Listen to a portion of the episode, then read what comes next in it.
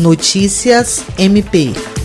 Líderes de três facções criminosas foram presos nesta terça-feira, 23 de junho, durante a Operação Didorá, realizada pelo Ministério Público do Estado do Acre, por intermédio do Grupo de Atuação Especial de Combate ao Crime Organizado GAECO e a Polícia Militar em cinco cidades acreanas. No início do dia, mais de 60 policiais militares deram cumprimento a 10 mandados de prisão e 10 de busca e apreensão em Rio Branco, Senador Guilmar, Feijó, Tarauacá e Rodrigues Alves. Apenas dois alvos não foram localizados. Segundo o coordenador adjunto do GAECO, promotor de justiça Bernardo Albano, a operação Didorá é resultado de cinco meses de investigação iniciada após a apreensão de documentos em Guarulhos que revelavam o envio de ajuda financeira por uma das organizações criminosas para líderes locais do PCC e Fara e Bonde dos 13. O nome da operação faz referência a uma figura da mitologia japonesa representada por um dragão de três cabeças e foi escolhido porque tinha como objetivo atingir o núcleo de três facções aliadas.